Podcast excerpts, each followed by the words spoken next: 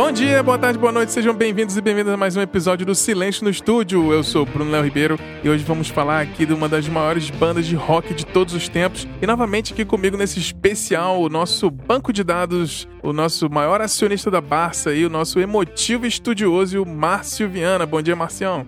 Bom dia, bom dia. Vamos que vamos, né? Falar dessa banda incrível. E é isso aí, vamos, vamos focar e fazer como a gente fez no, no episódio do Bowie, né? Fazer um review aí completo da banda aí. Vamos lá, vamos lá. Vamos nessa, vamos nessa. É, hoje é mais um daqueles episódios especiais que a gente tem. A gente fala apenas de um artista ou de uma banda que né, a gente fez, eu e o Marção comentou que a gente fez o nosso primeiro, primeiríssimo piloto desses especiais, foi sobre o David Bowie. Então volta lá para depois escutar, que tá muito informativo, cheio de curiosidade. A gente basicamente faz uma biografia bem rápida, mas a gente vai passando mais na, na discografia, né? O que a gente vai fazer hoje aqui com o nosso querido Pink Floyd. Mas antes da gente começar aqui, mandar uns recadinhos rapidinhos para vocês, para conhecer um pouco mais do nosso trabalho. Se você chegou aqui por agora, nos acompanhe no silencionostudio.com.br e nas nossas redes sociais, no Instagram e no Twitter, no arroba Silêncio Podcast.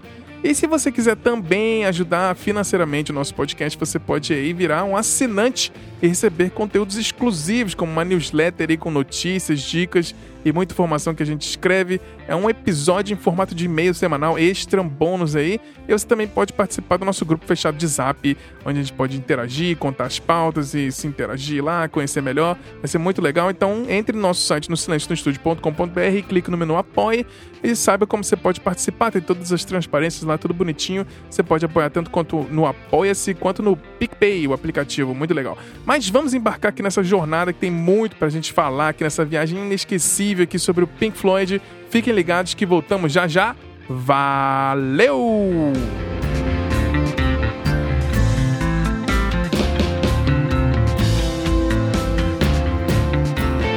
Então, pra gente dar um disclaimer aqui antes de começar nosso episódio aqui sobre o Pink Floyd, é o Pink Floyd como banda, uma entidade, não é só o Pink Floyd com o Sid Barrett, ou sem o Sid Barrett, ou com ou sem o Roger Waters, com ou sem o Richard Wright, ou sem o David Gilmour, que, né, na verdade, o único que teve na banda o tempo todo foi o Nick Manson, né, desde o comecinho. Então, para evitar qualquer polêmica aqui e papos clubistas aqui sem discussões, pra gente não ficar criando polêmica aqui sobre a carreira da banda sem o Roger Waters. Então a gente vai falar sobre o Pink Floyd, a entidade inteira, formada por esses cinco gênios, desde o comecinho lá.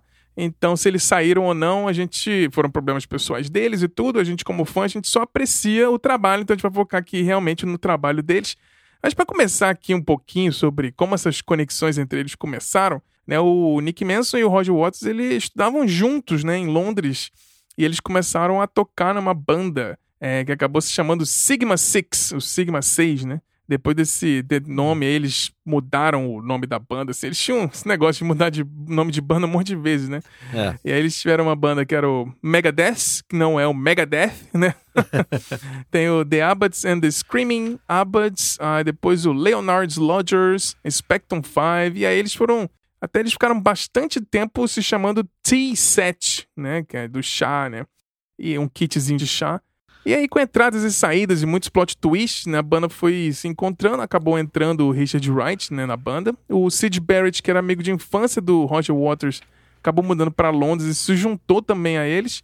E aí tinha um outro guitarrista também que era muito bom, que chamava Bob Close, que aí fez o Roger Waters, inclusive, passar pro baixo, que ele tocava guitarra, ele passou pro baixo, então começou o T-Set com esses cinco integrantes, vamos dizer assim, que é a formação mais fundamental do que a gente pode dizer que dali saiu o Pink Floyd, né, Marcião? É isso aí. Aí tem um detalhe é, é, curioso que é o seguinte: eles tiveram que mudar. O T7 precisou mudar de nome de novo, porque eles foram tocar num show. Uhum. Tinha uma outra banda também com o mesmo nome, com o nome T7 também, né? Cara, é uma coisa assim, parece um nome muito original, mas se você pensar que em Londres se toma muito chá, é um nome bem comum, na verdade, né? Então, é, não é um nome muito é... criativo pra Inglaterra, né? É um T7 aqui, né? Muita coincidência é... de terem que tocar num lugar com uma banda com o mesmo nome também, né? É, exatamente, exatamente. Aí, o Sid Barrett, ele resolveu. É, a história oficial é a seguinte: ele resolveu homenage homenagear dois músicos de blues é, que se chamavam Pink Anderson e Floyd Council. Então a, hum. a, a banda mudou o nome para The Pink Floyd Sound. Aí tem uma Sim. lenda, né? Uma le... Eu gosto dessas é. lendas, né? De que o Sid Barrett tinha dois gatos, é, um chamado uh -huh. Pink e outro Floyd, né? Em homenagem aos músicos de blues e tal, Pink Anderson e Floyd Council. Aí ele olhou, acho que deu uma olhada pro lado, falou: que nome eu vou pôr na banda, né? Olhou pro lado, viu os dois gatos, falou: opa! É isso aí, The é. Pink Floyd Sound. É, se não for a é. história verdadeira, não me conta. É, exatamente. Eu também prefiro acreditar nessa, nessa lenda. Mas é isso. É, então é o The Pink Floyd Sound, né? Lógico, com o tempo foi saindo, esse sound foi tirado, mas por muito tempo eles Sim. se referiam à banda como The Pink Floyd, né? É verdade. Depois disso, né, Pink Floyd mesmo, como a gente conhece, ele se consolidou quando os pais do, do Bob Close, guitarrista, né, falaram para ele sair da banda que as notas dele na escola estavam ficando muito baixas, né? Então a banda acabou Menino, fechando. vai estudar, solta dessa é, banda, não sei o quê. É, para com esse negócio de rock que isso não dá futuro. Ah, ou se os pais dele, se os pais dele soubessem, né? pois é. Enfim, aí a banda se consolidou com o Sid Barrett nos vocais e guitarra, Roger Waters no baixo, o Rick Wright nos teclados e o Nick Mason na bateria. O Rick Wright, quando entrou na, na banda, ele, ele, ele cuidava ali de sopros, é, coisas assim, mas ele foi, depois ele foi é, naturalmente migrando pro, pros teclados, né? Parecia sim, uma sim. coisa mais lógica, né? Tocar teclados no, é, ele era, formação, ele era o né? cara, inclusive, o mais estudado da banda, né? É, exatamente. Ele era, era músico mesmo, de teorias, já sabia muitas coisas de é. harmonia e tal. Ele era o grande musicista, né, da, da banda, era o Rick Wright. É, Exato, exatamente. Então a banda se, formou, é, se consolidou com essa, com essa formação, né? Bom, aos poucos foram surgindo empresários que investiram na banda mesmo, né? É, uhum. até, até por conta de, de, de, desse investimento, o Roger Waters começou a ficar um pouco mais obcecado por é, iluminação, assim, jogos de luzes e tal. Então foi melhorando é a, a, a, qualidade, assim, do, das apresentações deles, né? E Sim, por, por conta disso, né, eles viraram até uma banda da casa lá do, do, de um clube muito tradicional do, de Londres, né, o maior clube underground de Londres, que chama UFO, né, UFO Clube. Né? Sim. É, na, é, o, o, o, UFO era frequentado por ninguém menos que o Paul McCartney, o Pete Townshend do The Who, né? E pois é. a, toda, toda a nata londrina ali frequentava o local, né? É, os caras iam pra lá se, pra se esconder, né? Olhava, ah, é. curtia um, um som. Eles eram enormes, né? Ah, tem um lugar pra ir pra, com paz, então eles estavam tocando pro, pra só esses carinhos pequenos aí, né? É, exatamente. E aí, por conta disso, né, o, o, Pink Floyd acabou ficando sendo a banda da casa, assim, tá? Né? É. Frequente mesmo. Né? Pois é. Não, e, o, e nessa época o David Gilmour já andava com essa galera, né? Ele já era amigo Sim. do. Inclusive o David Gilmour é, aprendeu a tocar guitarra junto com o Sid Barrett, quando eles é. eram é, tipo, adolescente e tudo, eles então eram amigos de infância também. E o David Gilmour já era brother da galera, mas não era da banda ainda, né? então é. aí você consegue até entender como é que ele acabou entrando depois, né? Na banda e tal. Uhum. Mas aí o, o som, né, do Pink Floyd, que a gente comenta, eles começaram a ser o bando da casa, mas assim, quando todo mundo tava tocando blues, né, americano, é, apesar do nome do, do da banda ter sido homenagem, né, aos dois músicos de blues, é, tinha, né, o The Who, os Beatles, o Kings, todo mundo tocando meio a invasão britânica ali, tocando blues, é. aquela coisa mais pirada no blues americano. O Pink Floyd criou uma coisa pra ir pra um caminho só deles, né? Exato. foi, tipo, focar totalmente no, no, no, psicodélico e no progressivo do rock, né? É. Mas, até para contextualizar um pouquinho isso aí, a gente, pra seguir então, pra entender um pouco essa contextualização, o, eles lançaram o primeiro disco, né, em 67, né, Marcião? Como é que foi isso aí? É isso, o, o disco chamado é, The Piper at the Gates of Dawn. Em maio de 67 eles lançaram, foram, aliás, em maio de 67 eles foram pro Abbey Road gravar o, o o seu disco de estreia, né? Uhum. Um detalhe importante sobre o Abbey Road é que, assim, na verdade, o, o estúdio passou a se chamar Abbey Road depois do, da, do disco dos Beatles lá, é, de 69. Sim, era o estúdio da EMI, né? É, eram os estúdios da EMI. Na verdade, assim, eles até chamavam informalmente de Abbey Road Studios, mas porque ficava na rua, né? Na, na Abbey Road mesmo, é, né? exatamente. Mas, era, mas eram os estúdios da, da, da EMI, e depois, depois do lançamento do disco dos Beatles, acabou virando o Abbey Road mesmo, né? É, Enfim, é. é, só, só um, um recorte aqui. Uma trivezinha.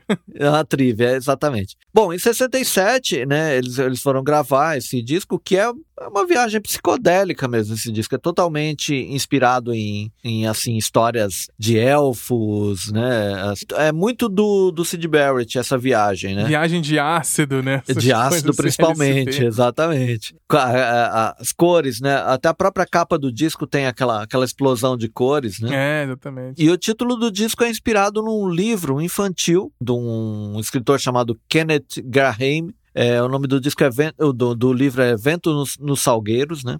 Uhum. E tem toda essa toda essa essa atmosfera, né, de mitologia é, dos elfos, gnomos, essas coisas todas, né? Essa, essa viagem Sim. toda. Uma curiosidade é que assim, a mesma época em outra sala os Beatles estavam gravando o, o Sgt. Peppers, né? É, o, é, Apenas, na, né? Apenas ali na salinha do lado Peppers, ali. Né? É. Por conta disso, até começou, depois de um tempo, né, posteriormente, veio uma lenda de que não, que eles se encontravam, que o John Lennon se encontrava no, no, nos corredores do, do, estúdio com o Sid Barrett e trocaram ideias ali, mas isso é lenda, isso não, provavelmente é. não aconteceu. A gente pode até romantizar, mas uh, provavelmente não aconteceu não, porque eu acho que ficaria mais público se isso tivesse rolado é, mesmo, acho. né? É. é. É, provavelmente assim, se cruzavam ali, mas nada muito de um influenciar o outro por causa desses encontros. Acho muito difícil, mas. É, até porque o, o, Pink Floyd era uma banda iniciante, né? Teria que ser uma coisa muito assim, de muito um encontro cósmico, assim, pra. Putz, era isso que eu precisava e tal, né? Os dois se encontrarem uhum. assim e começar. Mas enfim, é, são lendas que. de certa, A gente de gosta de modo, acreditar. É, exatamente, exatamente. mas assim, ainda que o som fosse melódico, ali já começavam alguns sinais da inconstância do Sid Barrett, né? Então, em alguns momentos, o som da banda tá, tinha aquelas explosões, aquelas, aquela série de acordes dissonantes, assim, né? Uhum. Mas, mas ainda assim é um, é, um, é um grande álbum. Sim, é, é muito importante. Cheio de músicas, assim, que ficaram. É um, é um é, belíssimo disco de né? estreia, né? Eu acho. É um bom disco sim, de estreia. Sim, sim, sim, sim. É assim, não é todo mundo. É, quem, quem conhece o, o som do Pink Floyd é, pode até estranhar esse disco de estreia, porque ele, ele, ele é muito diferente do, do né, da discografia da banda depois, né? Mas é, é, um, é descasso, assim, pra, pra se ter e pra se ouvir, né? Eu ouvi bastante esse disco, eu assim, até mais do que, do que os outros é, mais clássicos da banda, assim. Gosto muito da, da faixa de, de abertura, que é Astronomy Dominé. Sim. E tem a, a Lucifer Sun, né? Que é, acho se, se podemos chamar de pop, assim. Uh -huh. tem Bike, que é uma, é uma viagem total de LSD, assim, né? Uma, Totalmente. Uma, uma coisa, né? é, né? A famosa muito... bicicletinha. É.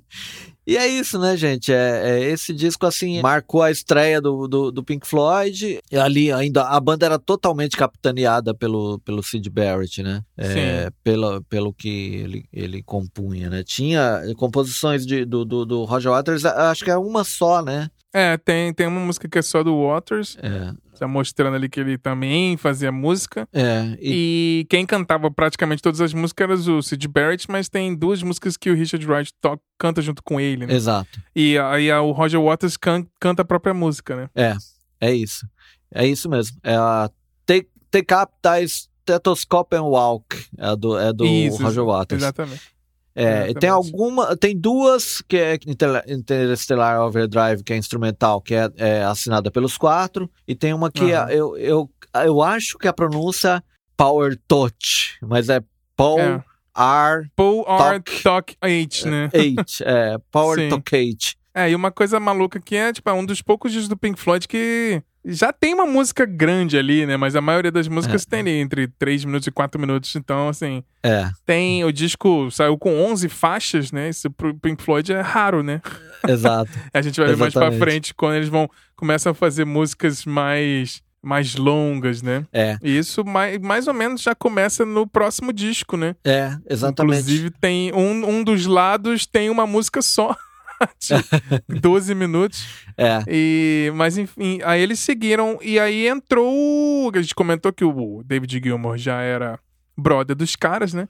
É. E aí o Sid Barrett teve. Né, perdeu o próprio controle dele mesmo ali, de drogas e tudo. E aí eles é. lançaram um segundo disco, né, Marcel? Como é que foi essa história do, do segundo disco deles? É isso, porque assim, o, é, o, o Sid Barrett começou a dar sinais de que não tinha a menor condição tá num palco, né? Então, é, o Pink uhum. Floyd começou a fazer apresentações até na TV. Tem uhum. uma clássica em que o, em que o, o Sid Barrett vai pro, pra, é, fica na, no palco é na TV, numa apresentação de TV, uhum. é um playback, né? Uhum. E ele não mexe a boca, né? ele fica completamente paralisado no palco. Tá lá cantando a música, ele tá é, parado, assim, né? É, exatamente. É, a partir desse momento eles começaram a perceber que, cara, não dá para contar com ele sempre, né? Em muitos é, momentos tem eles... dia que ele vem, tem dia que ele não vem. É, tem dia que ele tá em, só em corpo e não em, em, em estado, assim, né? Não tá num estado em condições de fazer uma apresentação, né? É, é, eles, eles chegaram a se apresentar com um outro guitarrista, mas uh, de, depois eles acabaram chamando o David Gilmour, até pela amizade que ele já tinha com, com o Sid Barrett, né? É, enfim. Sim. É, tentar deixar uma é, ele coisa... aceitaria melhor, ah, pelo menos eu conheço, né? Então, pra é. não ter né, uma crise, alguma coisa assim. Exatamente. Então eles chamaram o David Gilmer para é, acompanhar a banda, para estar tá ali, para ser um integrante mesmo, né? E eventualmente substituir o Sid Barrett no, no, nos vocais até, né? Sim. Então em algumas é, é, que assim o Roger Waters até falou lá em uma entrevista que os filhos dele tinham muita curiosidade com essa coisa de como era o uso do LSD, né? E, uhum. e eles falaram assim, pô, será como que é isso de usar LSD e sair por aí? E o Roger Waters falou: Meu, quando você usa ácido, você não sai por aí. É, você é. fica completamente sem fazer nada. Ele, ele te causa uma letargia que você não tem condições de, de, de fazer nada. Então, teve é, vezes, já com o David Gilmour na banda, que o, uhum. os caras falaram: e aí, é, vai ter show? A gente avisa o Sid Barrett ou deixa pra lá? Não, não vamos incomodar ele e iam fazer o show. É. E o Rick Wright, nessa época, parece que ele morava junto com o Sid Barrett, e ele falou que teve uhum. ocasiões assim dele, dele sair, é, resolveu não avisar o Sid Barrett que estava indo fazer um show, passar, sei lá, oito horas fora de casa, e quando voltar. o Sid Barrett tá no, na mesma posição, assim, quer dizer... Tá, mesma posição, travado, né? é, e não era dormindo, era simplesmente paralisado, né? Então era um cara é, que tá, não tipo, tava, travado ali né? de olho aberto, olhando pro longe, né? Uma coisa muito. É. É uma, uma droga que frita a cabeça, né? Não tem jeito. Exatamente. E, bom, esse, isso, com esse efeito e com a entrada do David Gilmer, foi assim que eles foram pro estúdio para gravar o seu segundo disco chamado A Saucerful of Secrets. Sim. Esse disco, então, tem a participação dos cinco, né? É, mas a participação é. do Sid Barrett é muito limitada, na verdade, né? Ele tem uma composição só dele, que é a Jug Band Blues, é, em que Sim. ele toca e canta. E ele toca em mais algumas músicas, né? É, ele toca violão no Remember a Day. É. E faz uma guitarrinha no Set the Controls of the Heart of the Sun. Uhum. E, né, e faz umas participações, né? E a Jug Band Blues é a única que é dele mesmo, que ele é. canta também, né? Exato. E aí, é na, na Set the Controls for the Heart of the Sun, é a única em, em, que os cinco tocam juntos, né? Sim, a trivia aí. É. É a única música com o Pink Floyd completo. É, exato. é Set the Controls for the Heart of the Sun. Então fica essa, essa trivia aí que tá todo mundo, né? É, mas o David Gilmour já começa até a brincar de cantar ali, né? Isso. Em Corporal Clegg e na parte de abertura, né? Let, uh, let the beer. Uhum. Let the beer more light, né? Aí o David Gilmour já começa, inclusive, até cantar. É. E, bom, e esse aí é, acabou marcando aí a situação em que eles percebem que não dá mesmo pro Sid Barrett continuar na banda. Então, é, bom, tá é. consolidada, a gente já, já conseguiu um substituto, ele já se deu bem, ele já tá integrado à banda, é hora de, sei lá, é, demitir o. Seguir, o, né? É, vamos seguir em frente e, infelizmente, é nosso amigo, mas a gente precisa seguir em frente. É, quando eles acabou que saiu o Sid Barrett, eles foram fazer uma trilha sonora de filme, né? Isso, Como More. Filme, um filme chamado More, que é, um, é de um cineasta chamado Barbet Scrudder. Ainda que esse disco seja considerado um disco de carreira e tenha sido esse marco na, na formação da banda a primeiro registro sem o Sid Barrett totalmente, né? É uma trilha sonora, né? Então ela precisa é, ser ouvida. Não é um disco, né? É. Então ela tem que ser ouvida como tal, né? É, tem que perceber que, é, assim, é, é, tem muita coisa ali que é, é, é quase efeito sonoro, né? Ela é, Sim, é, funciona é no o, filme, exatamente. É, é uma, uma coisa que é uma é fazendo a cama para uma, né, para cenas, para imagens. Então, exatamente. Então, então, muitas muitas músicas, mas na verdade assim, mesmo assim, é, é um disco de carreira do, do, do, do, Pink Floyd. Então eles, eles gravaram as a, eles meio, meio que fizeram algumas versões das músicas que estavam no filme. Então se você assistiu o filme, se você é, você vai ver que as versões do filme são um pouquinho diferentes do, das do álbum.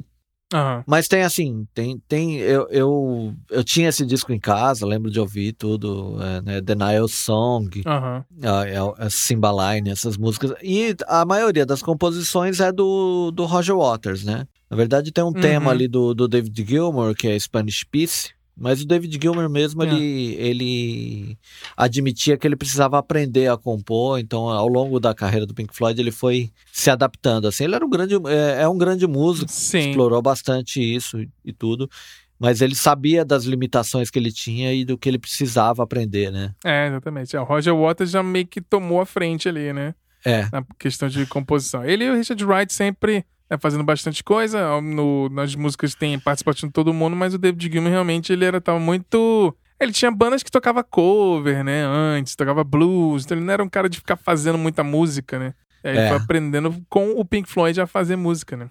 Exatamente. E bom, e, e só é, paralelamente, o pessoal, eles, eles não abandonaram totalmente o Sid Barrett, né? Eles é, tentaram ajudar o Sid Barrett a fazer disco solo, né? Uhum. Então, no primeiro, o primeiro disco solo do Sid Barrett, chamado.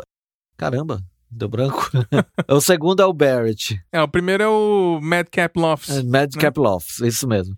No, nesse primeiro disco, o Roger Waters e o David Gilmour ajudaram a, a, produzir o disco, né? Com a ajuda lá do empresário, que era o Peter Jenner, né? E o uhum. Peter Jenner falou: Cara, é, tem que pensar o seguinte: ele já estava mesmo numa condição muito de deterioração mental e tudo. E ele era um cara que compunha muito bem, mas ele era difícil fazer ele conseguir, conseguir fazer ele, ele gravar duas vezes a, é, a mesma coisa.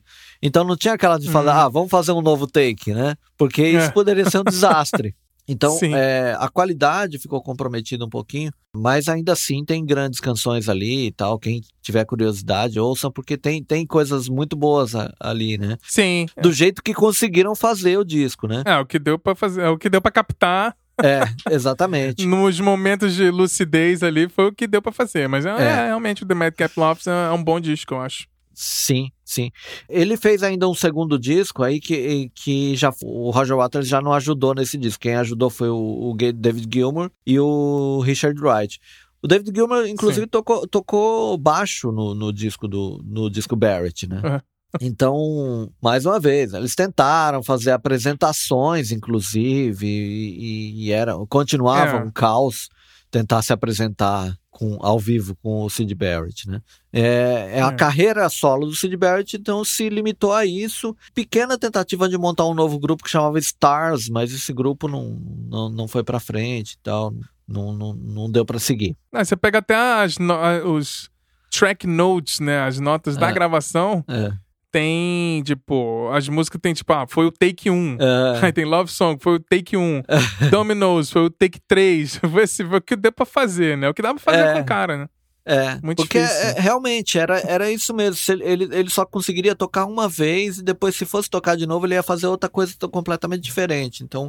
Era, era outra um cara, música. É, exatamente. Era um cara que depois, até o Nick Mason, numa entrevista, falou: Olha, eu não sei se a melhor coisa que a gente fez foi é, tentar mantê-lo é, em atividade na música. Eu acho que a gente poderia ter ajudado de outra forma, mas foi o que a gente achava na época que ia fazer bem ah, para ele, né? Não sei. Sim, é, eles eram é... muito novos também, né? É. É, então e também ele, naquela é... época não se falava muito disso de saúde mental, então. Exato. Ah, deve ser só as drogas, né? Vamos deixar ele fazendo música pra ver se ele fica feliz. Mas às vezes não era o que ele queria, né? É, mas, exatamente. É, também não tinha nem condições de saber o que queria, né? Também é muito difícil. É, depois disso ele acabou vivendo uma vida mais reclusa, enfim. É, ele virou gente... uma pessoa. É. Morava na sua casa lá e viveu normal como uma pessoa é. como a gente, né? Que não tem uma é. banda com contrato assinado com, fazendo turnê pelo mundo aí.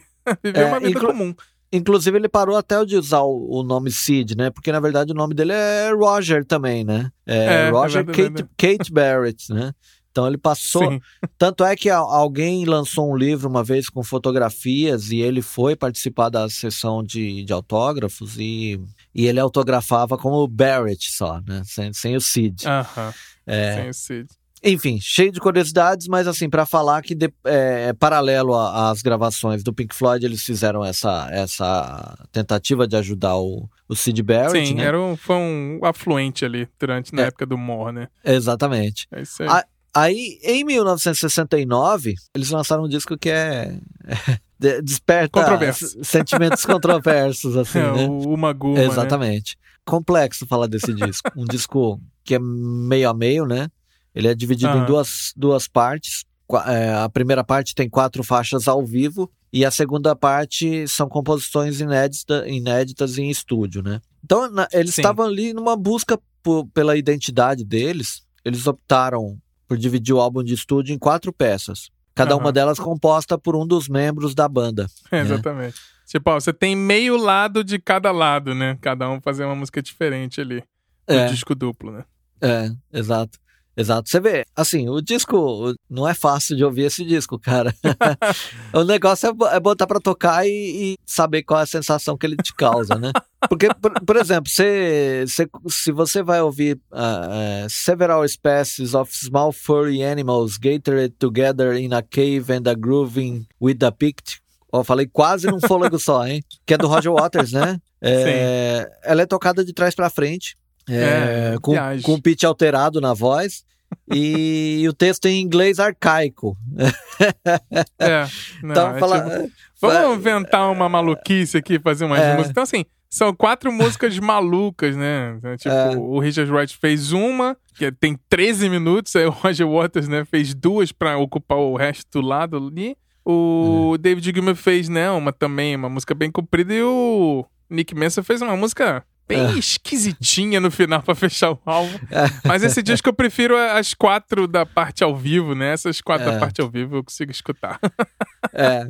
Exatamente. Mas uma coisa bem legal desse, desse disco tem a capa bem icônica, que é o. A gente começa agora a falar sobre um pouquinho das capas. Né? O Pink Floyd sempre uhum. teve capas super icônicas e tudo. A primeira, eu acho, assim, que chamou muita atenção foi realmente foi do Maguma, que é uma, uma foto é. deles numa, numa porta de uma casa. Aí tá um sentado no primeiro plano, o outro sentado na escada da entrada ali no segundo plano, cada um tá num, num plano ali. E na esquerda tem uma foto, um quadro da foto igualzinha só que é. com os integrantes em posições diferentes. Então fica aquele negócio meio metalinguístico, assim. Na primeira foto tá o David Gilman, na segunda tá o Roger Waters, na terceira tá o Nick Mason, na quarta tá o Richard Wright. E o é. Pink Floyd tá escrito com letras físicas, assim, escritas no tapete. Tem um disco de vinil ali do tal de Didi, que era um negócio, é. né, uma referência de uma, umas coisas malucas. Que quem começou a fazer essas capas foi o Storm Torgensen, que era amigo deles lá em Cambridge, né? Uhum. E estudou arquitetura com eles e tudo. E ele acabou sendo basicamente o cara que fez as capas de todos os discos dele. Então, todos os discos que a gente já comentou aqui foi design do próprio o, do Storm Torgensen, que era amigo dos caras, e ele montou um instituto chamado Hipnosis. E aí ele uhum. tinha, junto com outro camarada lá, ele começou a fazer capas não só do Pink Floyd, mas ele chegou a fazer capa do, do Led Zeppelin, etc e tal, mas a gente vai focar só no, no Pink Floyd aqui. Mas é um disco é. difícil mesmo. A gente que a gente pode até passar pro próximo, que inclusive, falando de capa, né? É uma é. capa extremamente icônica, né? Qual foi o é. próximo disco que eles lançaram depois do Maguma? Esse disco é o disco, famoso disco da vaca, né? É, o disco da vaca. é, disco da vaquinha malhada. É, é um disco, vai, só é, já introduzindo a questão da capa, ele não tem o nome do Pink Floyd na capa, né? É, nem única, o nome do disco. É, nem o nome do disco. Só tem uma, uma vaquinha malhada enorme, né? Pastando num campo, Sim. um gramado verde, com céu azul e tal. É uma capa mais bucólica da banda, assim. É, só a foto, né? É, é só isso. a foto. Mas enfim, é o quinto álbum deles de estúdio, né? Sim. Foi lançado pela EMI e, e tal. E esse disco já introduziu a, aquela, aquele sistema de, de som quadrifônico, né? De, de quatro canais que eles, uhum. ele, é, que eles depois virou uma marca, né? Exatamente. O disco começa a, a, a trazer uma identidade pro, pra banda que depois viraria, assim, mais, mais próxima do que, do que o som da banda se tornou, né? Exatamente. Tem ali algumas canções que são um pouquinho mais palatáveis, que tem If, né, que é uma baladinha do, do, do Roger Waters.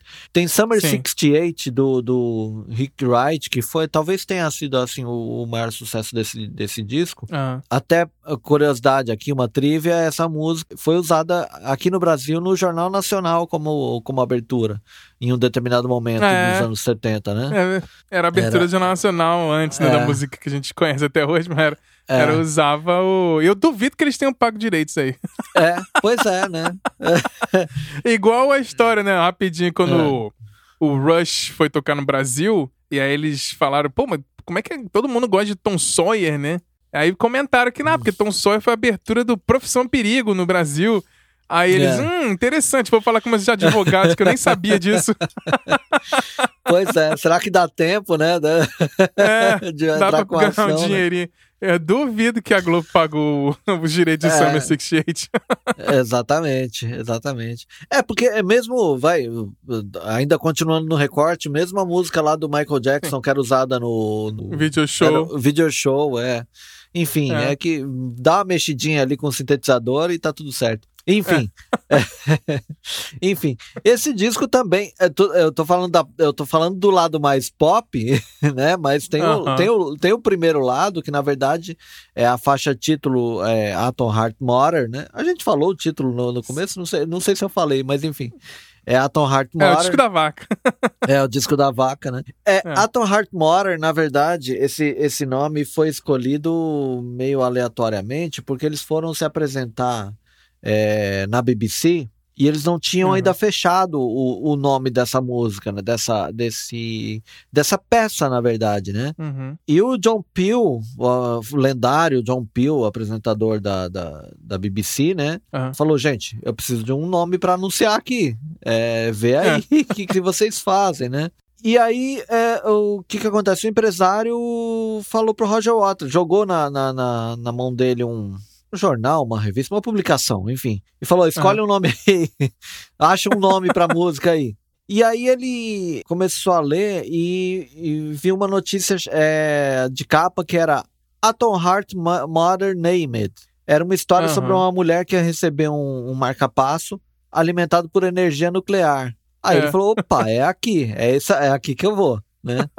aí acabou nomeando a música e o próprio disco, né? Sim, é um ótimo nome, muito é, bom. Então o lado A. Heart Mother. É, exatamente. É mamãe do coração atômico, né? É. é e esse, esse é, na verdade, assim, essa, essa peça ocupa o lado, o lado A inteiro, né? É, seis partes, né? Tem 23 minutos e 44. Aí no Sim, seg... aí já começou a apelação. É. Então, na verdade, assim, músicas curtas, a, a música mais curta do disco tem 4 minutos e meio, né? Que é isso. Sim. Então, e depois no, no, no, lado B ainda tem no final lá uma Alan's Psychedelic Breakfast, que é mais uma peça, né, com, com três partes e, e Sim. Tal. Também com 13 minutos também. É, mas é, executar ao vivo isso aí foi, foi, foi bem complicado. Eles é. tiveram que fazer algumas adaptações para poder para poder colocar isso no palco, né? É, eles tentaram fazer a mesma coisa que fizeram no Maguma, né? Que era tipo é. é meio lado para cada um. E o Nick Manson falou: não, não, não, eu, eu deixa, é. pode fazer no meu lugar. Passo. É. que tem uma música do Roger Waters, o Rick Wright, tem uma do Gilmore e essa Alan's Psychedelic Breakfast é dos quatro, né? O Nick Menza falou assim: não, não, pode fazer no meu lugar, não tem é, problema. É, porque na, é, na verdade, assim, é, é, essas, essas músicas maiores, essas peças que eles compunham, na verdade, eu acho que é, é até eles, eles acreditam como composição dos quatro, Porque são, né, devem surgir mesmo em. De jam, né? Eles estão fazendo é, jam, jam ali. Exatamente. Então era, era essa questão. Uma vez um repórter perguntou pro David Gilmour, e ele ficou muito puto com a, com a pergunta antes de entender o, o, do, o que, que o cara tava tentando dizer. Uhum. É que assim, o, o repórter falou para ele: olha, para mim o Pink Floyd sempre foi uma banda de CD. Ele falava, que raio uhum. de pergunta é essa? CD? É. A gente tava nos anos 70, né? Dos 60 para os 70 ia ter CD. Ele falou: não, é que é o seguinte: parece que em alguns momentos vocês estavam tocando, gravando, e o engenheiro de som falava: para, para tudo, que não cabe mais nada desse lado, né? É. Aí ele falou: é, realmente, tem, tem, tem teve isso. Era. alguns momentos é, a gente tinha limitação. É, tinha é. limitação física do, do lado do, do disco, né? É. E aí não tinha, ó, tem que acabar a música aqui. é, então tinha toda uma questão de corte, né, do vinil e, e, tal, né? Porque se não tivesse também, imagina o tamanho que ia ter que ser uma, uma bolacha, né, daquelas, é. né? Então. Pois é. Então tinha, tinha tudo isso, né? Mas a banda Muito seguiu. Bom. É, banda seguiu. Esse, é, mas, esse, é o... mas, esse disco já começou a, a, Vamos dizer assim, o lado, o lado mais palatável do disco. É. Começou a um. que talvez a gente o caminho pro Pink Floyd que a gente conhece mais, né? Acho que o Roger Waters estava mais né, à frente mesmo, tomou a, a dianteira das composições, né? Uhum. E aí eles lançaram o próximo disco que talvez seja o disco que mais, vamos dizer assim, a, a estreia do que o Pink Floyd que a gente conhece, né? Da, da fase mais clássica, né? Dos quatro juntos, que talvez seja esse o próximo disco, né? Exatamente, que é um disco chamado Medal. É, é. Medal é um trocadilho é, de medal, que é medalha, com é. É, To Meddle, que é interferir, intrometer e tal. Uhum. Esse disco tem uma música que. É, da, a música de abertura, assim, foi uma música instrumental que eles sempre tocaram em shows de, é, até, o, até o fim, que é One of These Days, né? Sim, maravilhoso. E tem, e tem Echoes também, eu acho que é, é que, é, que é do. que é o, ocupa tradicionalmente aquela a, é. a, a, coisa de ocupar um lado inteiro com. É, uma, tem 23 minutos música. também porque é o limite do lado.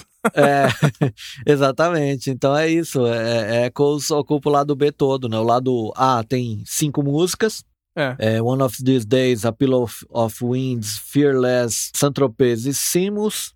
Fearless é. É, é, tem uma participação especial, que é a torcida do Liverpool, uhum. né? Eles gravaram ali o, o o canto da torcida do Liverpool, né? Uhum. You, you Will Never Walk Alone, né? Sim.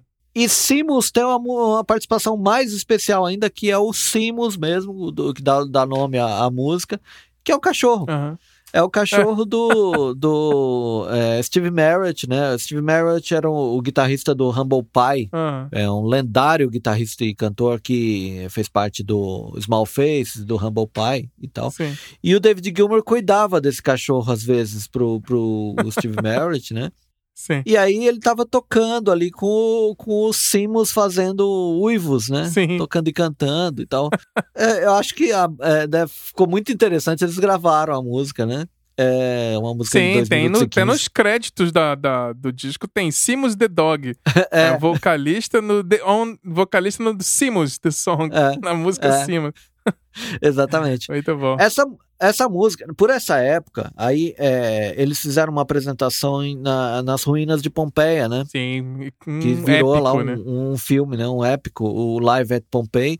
É um show sem plateia, é, com eles se apresentando nas ruínas, né? Sim. E eles tocaram uma versão dessa música Simus só que com outro nome. Uhum. O nome da música ficou sendo é, Mademoiselle Nobs. Uhum. É, sem a letra. O, o David Gilmour toca gaita nessa música. O Roger Waters uhum. toca violão. E aí tem a Nobs, que é uma cadela. É. É, fazendo os uivos. Então, na verdade, assim, é uma versão mesmo da, da, de Simos com a Nobs. Então, com, é, outra, com outra vocalista. É, exatamente, com outra vocalista. Então, é, na, na, na, carreira do Pink Floyd, o, o, eles têm duas gravações com cães, né? Com cães. É, exatamente. é, Maravilhoso. Bom, sobre, acho que você tem uma história sobre a capa do, desse disco, né? É, a capa do, do Medal é uma foto de um close de uma orelha, né? É. Mas antes de virar isso aí, teve, eles tiveram outra ideia, né? Conta aí como é que foi. É, é que é o seguinte, o, o, o Storm Torgenson, ele, ele sugeriu uma... Meu Deus do céu. ele tinha um plano de fotografar, eh, de, de, de, eh, colocar um anos de babuíno pra capa do álbum, né? aí o pessoal, o pessoal da banda falou, meu, calma. Não, peraí, acho, é, acho que você passou do limite. aí, na verdade, assim, é... não, vamos lá, vamos de novo, vamos pensar em outra coisa aqui. Então, é, foi fotografada é, uma orelha, né, é, debaixo d'água, é, recebendo ondas sonoras, né? Então, Sim, aquelas ondulações na água que é, é, é, é, preciso olhar. Quem tá ouvindo, pega agora, joga na, na no Google aí Medal Pink Floyd Sim. e tenta. M-E-D-D-L-E, né? Medley. É, isso, é, exatamente. E dá uma olhada, porque assim, não é fácil também. Eu, eu, eu mesmo, antes de começar a, a estudar essa pauta, não fazia ideia que aquilo era uma, uma orelha, né? Assim, se me contassem que isso aqui era a ideia original, talvez eu acreditasse. Sim, provavelmente. É, porque é, né, é uma imagem, então, uma imagem meio assim, é, cor de vinho com azul, manchas assim, e, lá, e aí você percebe as, as ondulações de, de alguma coisa caindo na água, né? Aquela, sabe, é, quando você tá com uma pedrinha na água. água e tal. É, é exatamente. exatamente. E, mas na verdade, assim, representa as ondas sonoras na água e a orelha eh, ouvindo essas ondas sonoras, né? Sim, é uma orelha de lado, então, para ficar mais fácil é. de, de, enxergar. É bem, é um close bem mesmo fechadão, assim, de uma orelha. É. E a parte, o preto ali é o do buraco do ouvido mesmo, mas é uma orelha meio de lado, é como se a pessoa estivesse deitada com, né, com a cabeça para é, tipo, deitada com o rosto de lado, né? E aí a foto tá, tá normal, é um ouvido, então, de lado é meio, meio psicodélico também. Não tem o nome da banda nem o nome do disco, né? Você tinha que é. adivinhar é. as porra dos discos do Pink Floyd. na época você ia lá, na sessão tava escrito Pink Floyd, você acreditava, beleza? Deve ser Pink Floyd aqui, mas tu olhava as capas não tinha nome de nada, né? é, exatamente. É, nesse disco, eles, é, no, nas sessões desse disco, é, eles já estavam trabalhando em algumas coisas que, que depois eles iriam, viriam aproveitar. Né? Naquele momento não foi é, incluída uma música chamada Brain Damage, uhum. que depois, depois eles, eles voltariam a, a, a esse tema Sim. mais pra frente, né? É, a gente vai falar um pouco mais pra frente. Depois desse disco, eles, eles acabaram fazendo mais uma trilha. Sim, partir mais uma trilha de filme. Do mesmo diretor do More, né, o Barbet Scrudder, eles é, foram convidados para fazer a trilha de um filme chamado Lavalée, não sei se é essa a pronúncia, mas a, quero acreditar que seja, é. é que é do Barbet Scrudder, né? E na verdade, assim, eles. Uhum. A ideia era lançar esse disco com o nome do filme, que é Lavalée, mas eles se desentenderam com a produtora do filme. Então eles uhum. escolheram como, como título uh, uh, o nome Obscured by Clouds, que é a, que é a primeira faixa, né? É verdade. E aí, por, e aí, por conta disso, a produtora do filme renomeou o filme como Lavalée, entre, entre parênteses, Obscured by Clouds. É. Virou ali uma, uma guerra, guerrinha psicológica ali, né? É, já começou uma é. tretinha ali. Não, ah, esses querem. É. Brigaram com a gente por causa do nome, então mudaram o nome, é. então já mudar o nome do filme também. pra todo mundo conectar. Então, ah, quando vê o Obscure by Clouds, o disco do Pink Floyd vai saber que é desse filme aqui. É, exatamente. A capa também desse disco, não, não é, é, assim, se você olhar, não vai identif identificar o que, que tem ali. É, é mas ela, ela, ela representa um homem pendurado numa árvore. É, Sim, é totalmente tá, é focado, eles, né? É, eles tiraram do foco, então não, não, não é, Aí agora, é, depois que, que a gente descobre o que é, começa a olhar e, ah, é aqui e tal. Começa a observar, mas na verdade. É, é se olhar pequenininho, é. talvez no Spotify é mais fácil do que ver na capa grande. que fica é. pequenininho, você vê até um cara em cima da árvore de braço aberto, assim. Tudo meio que sem foco, você vê só as, é. as retículas, né, da, da, da, da, da lente.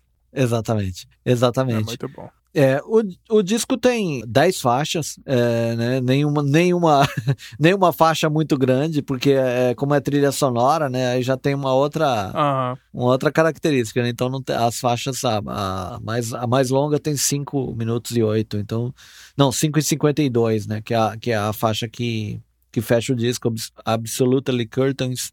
Enfim, mas na verdade, assim, eles já vinham é, trabalhando é, no, su no sucessor do, do, do, do, Metal, então eles fizeram esse disco pra trilha mesmo. E... Salvaram melhor Pro é. melhor disco, talvez.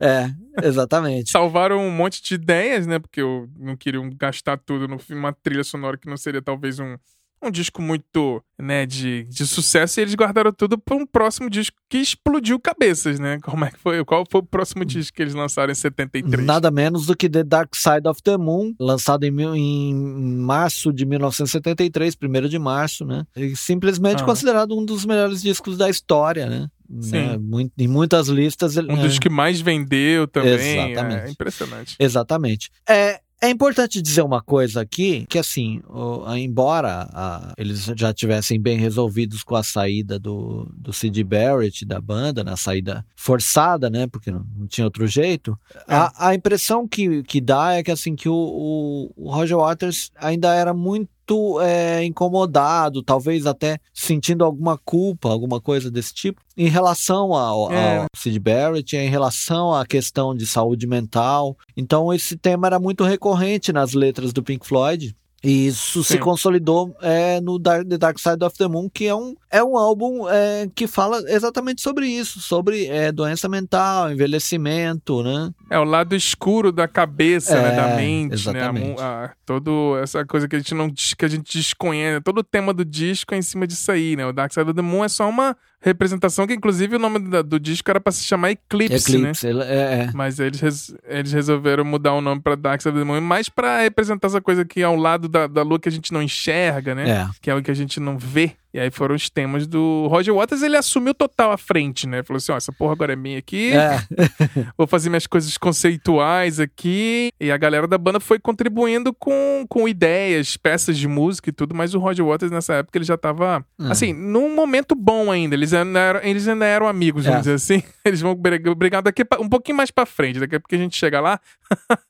Mas eles tinham uma relação já boa, mas o Roger Waters realmente ele assumiu como líder, né, é. da banda, assim. É isso aqui, eu veio com os conceitos e a gente vai, vai fazer em cima disso aí. E ele sempre é, começou a trazer essa coisa de história, né, de um disco inteiro no mesmo tema. É, não, e até o próprio é, o diagnóstico de que a banda estava assim muito integrada, até que o, o próprio David Gilmour falou que eles pensaram muito nisso mesmo da, da questão de saúde mental e acha, eles achavam que as letras deles eram muito é, sutis e tava na hora de ser mais direto uhum. nos assuntos mesmo. E, Sim. E aí eles, eles trabalharam juntos na criação do álbum, mas é, o Roger Waters tomando a frente. O, o, Roger Waters gravava demos em casa e depois levava para uhum. eles ouvirem e tal, com as ideias, né? Sim. Enfim. Mas é um descasso, é. né? O... Inclusive, quem foi o engenheiro de mixagem lá de gravação foi o Alan Parsons, é. né? que tem depois lançou o Alan Parsons Project, que é um pop Floyd, né? É um pop Floyd, Floyd mais pop. Exatamente, é.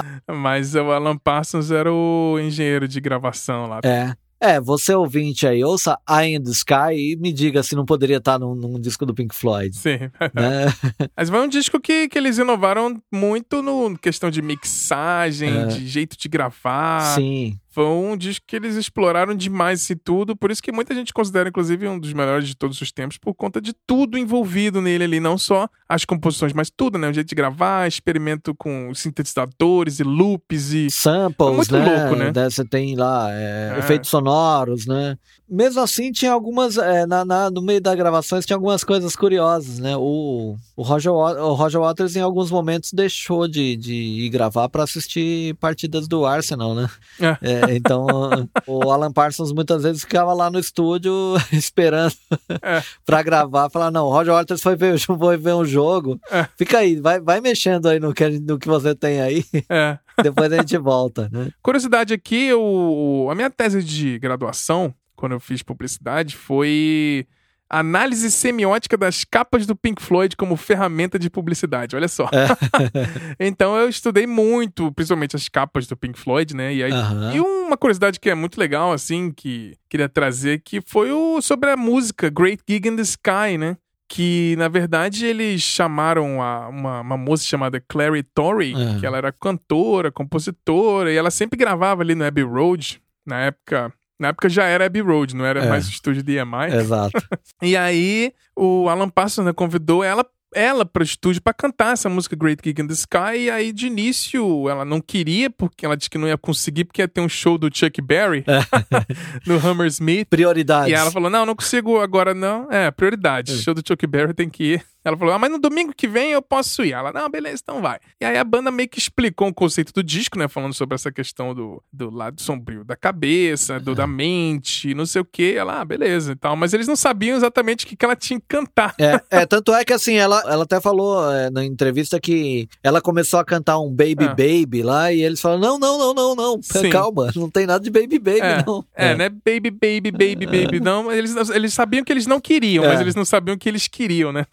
Exato. Aí, não, beleza. Então improvisa aí um som vocal, né? Um lá, lá, lá, lá, lá, sem baby, baby, baby, sem palavras, é. né, específicas. E aí ela entrou, né, na, na cabine para gravar lá. O David Gilmour começou, então, a, a, tipo, encarregou de gravar ali. A música era do Richard Wright, né? Tinha aquela coisa meio cíclica dele, instrumental. Ela recebeu 30 pounds e aí ela fez um take só.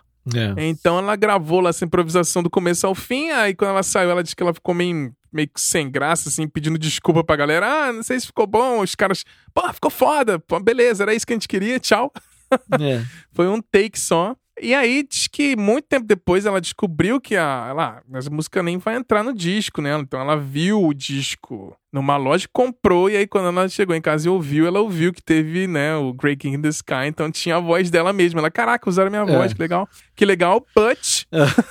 legal, mas Vou entrar com um processinho aqui, porque eu quero os direitos de composição da é. música, né? Porque a linha melódica da música é basicamente dela. Ela criou aquele negócio. A, a, o, o, a base da música em si do Richard Wright, beleza. Mas ela entrou com o processo e ganhou. Então ela ganhou 50% dos direitos da composição da música. É. Então todas as tiragens desde 2005, todas já dão crédito pra pela Clary Torrey. Então ela tipo, é compositora junto com Rick Wright nessa música aí. Muito é, legal. Agora tem uma coisa. Que é um é, tem, musicão. É, né? exatamente. Tem uma curiosidade. Se você, se você é repórter e tiver a oportunidade um dia de falar com o Roger Waters, Pergunta para ele sobre a relação do filme com o Mágico de Oz, mas faz isso com um escudo, uma cadeira na frente de alguma coisa, porque é a coisa que, me de, que deixa ele mais irritado na vida é, é, falar sobre isso. Porque assim, foi criada uma lenda de que esse disco é tocado simultaneamente com o filme O Mágico de Oz.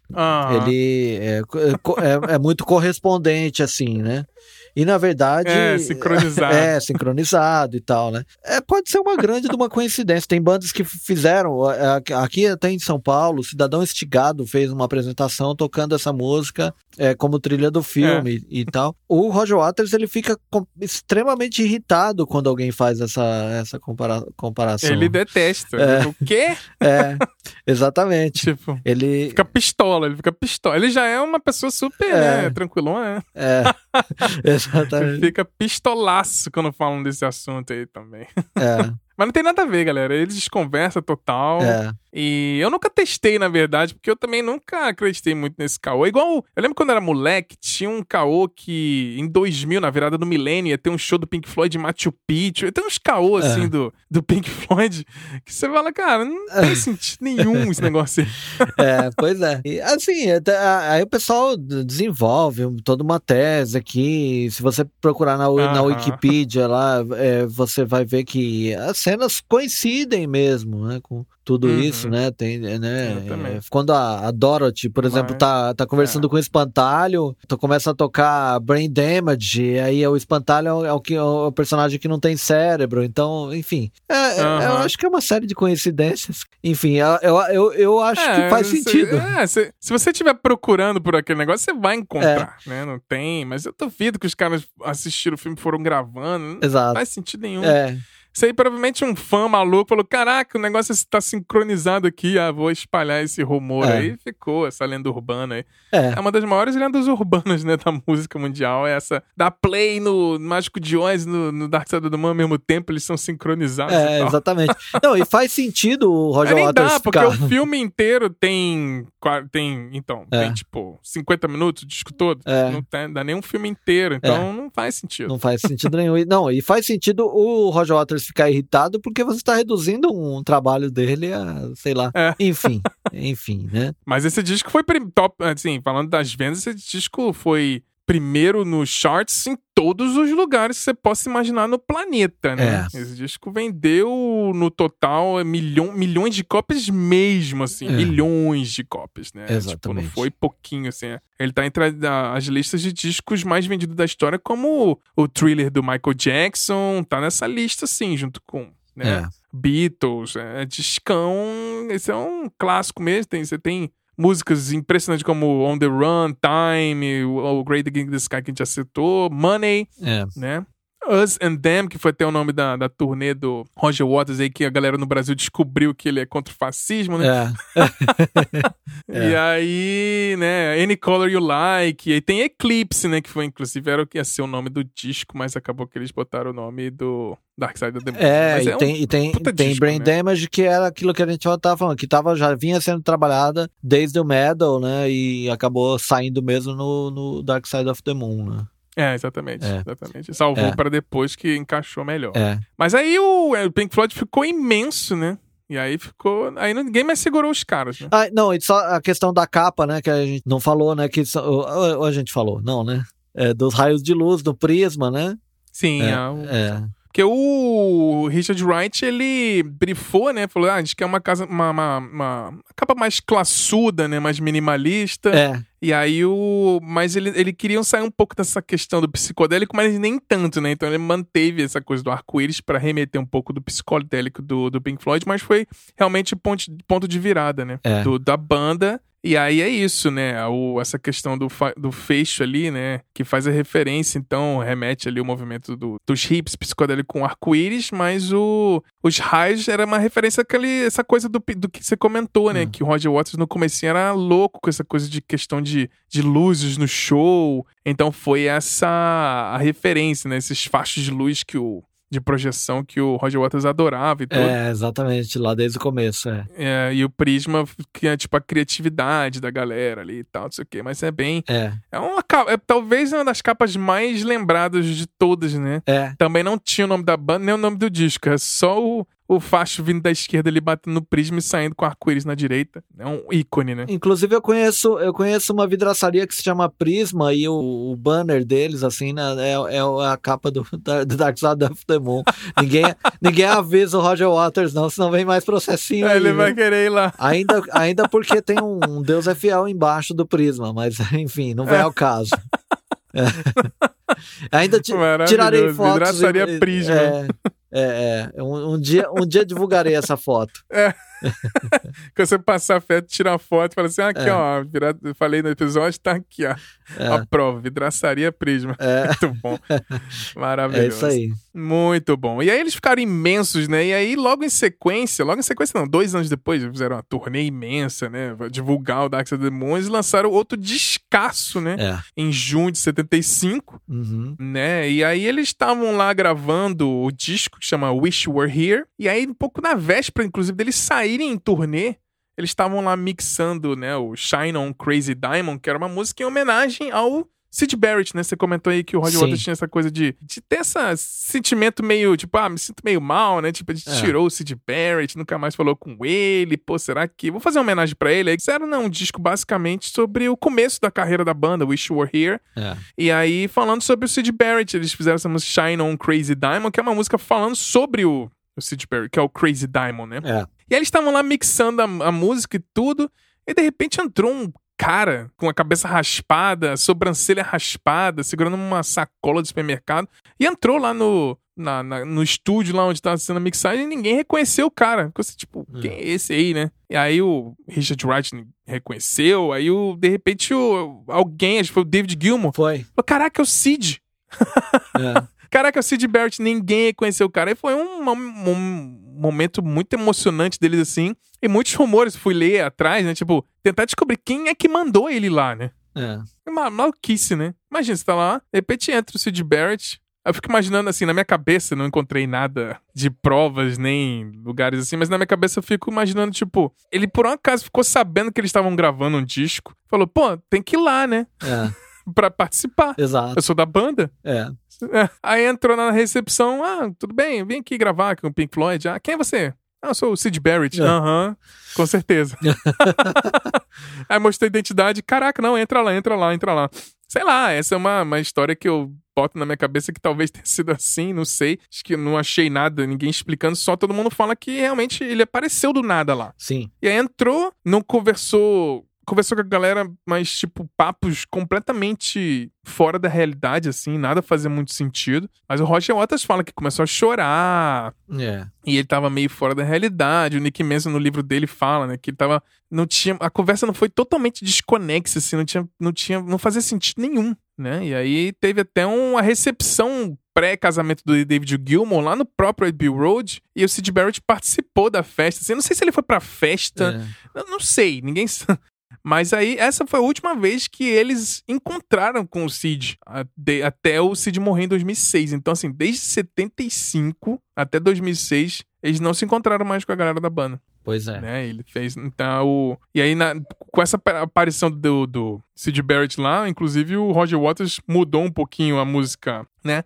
Shine on Crazy Diamond, e ele sussurra na música See Emily Play. Uh -huh. né? No finalzinho da música. Exatamente, exatamente. Tem isso, é. sim. É, é, é, dá, dá pra ouvir no finalzinho, é.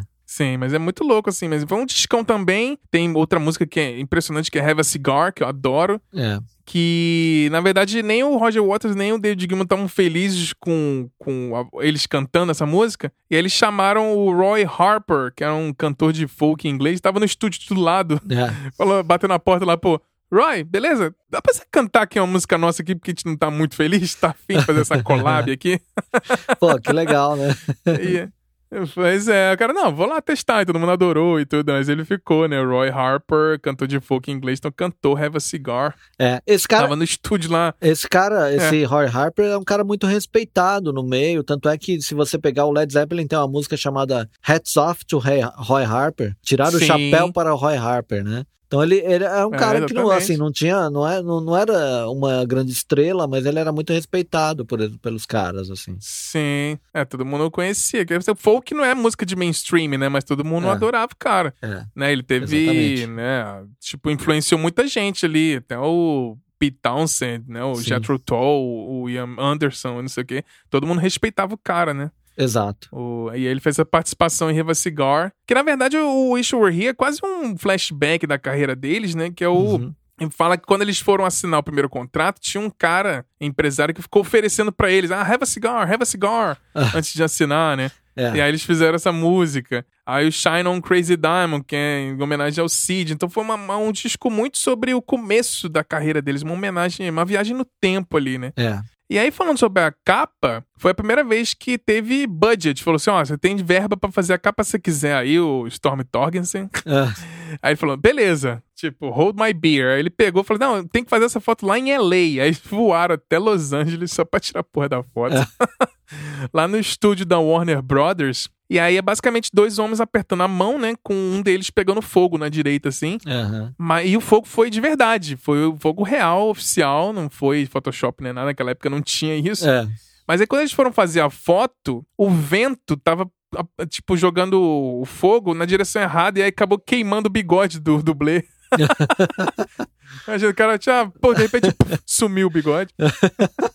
e aí o que eles fizeram tecnicamente para resolver foi eles então inverteram a posição dos dois, então o fogo ficou apontando uhum. pro lado que eles queriam. E aí na hora que revelou a foto e foi imprimir, eles inverteram a foto, então ele fica do lado direito. Então tem a, a foto, o estúdio da Warner Bros. Na real, aqueles dois estúdios que você vê no, no fundo são ao contrário, uhum. porque a foto foi invertida. Então tem essa curiosidade aí, mas uhum. é muito legal. É, não, Eu adoro esse disco e, também. E tem uma outra coisa, já que você falou da, da questão da, da gravadora e tal, é Welcome to the Machine também é uma grande crítica às grandes corporações, né? Sim. Né? em especial as da música e tal. Então, quer dizer, é, exorcizou ali toda a, a, a culpa do, do, do, Roger Waters em relação ao Sid Barrett, teve a questão da Sim. visita dele e tal, e eles começaram a não mudar a temática, fazer crítica né, mas social assim, foda. começar a crítica social foda, quer dizer, começar a fazer alguma a, é, alguma crítica um pouco mais direta assim a, a, Sim, essas coisas. É. Então, é aqui o Pink Floyd ficou mais claro questão ideológica do próprio Roger Waters, né, que a galera que não entendeu é,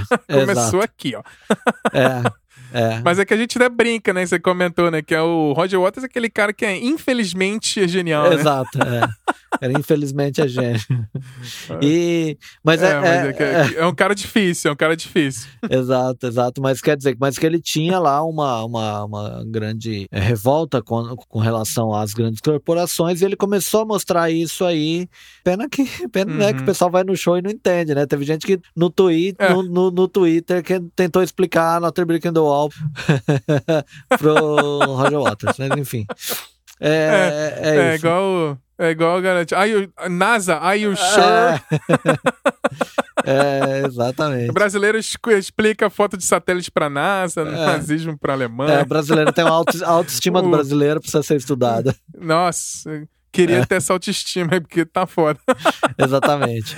ah, é. maravilhoso. Mas aí no próximo disco ele foi. Beleza, vamos full crítica social foda aqui, né? É. E aí lançaram em 77 o Animals, hum. que a gente até comentou no episódio lá que a gente fez sobre música e literatura, que a gente fala que o Animals foi todo baseado na obra, né, The Farm, que é a Revolução dos Bichos do George Orwell, né? Isso, isso mesmo. Assim como, assim como o disco do David Bowie, é, Diamond Dogs, é inspirado em 1984, o Animals é. do Pink Floyd é inspirado no Animal Farm, né? É, é, exatamente. É, então tem toda, tem toda essa temática lá. De cada classe social, né? Exatamente, né? da classe... Que é os pigs, os dogs, os chips, né? Cada é. um sendo uma classe social, né? Os porcos, os cachorros e as ovelhas, né? Exato. Então o, o, o Animals, na verdade, tem são cinco faixas, né? O disco é. inteiro. E tem o Pigs on the Wing parte 1 e o Pigs on the Wing parte 2. E aí tem o Pigs, o Three Different Ones, que então tem três músicas chamadas Pigs, né? Uhum. Aí tem a música Dogs, que é do Roger Waters com o David Gilmour. E Ship. Mas todas as músicas basicamente são do, são do Waters já. É. E ele canta em todas, né? Só Dogs que ele fez com Gilmour e os dois cantam junto.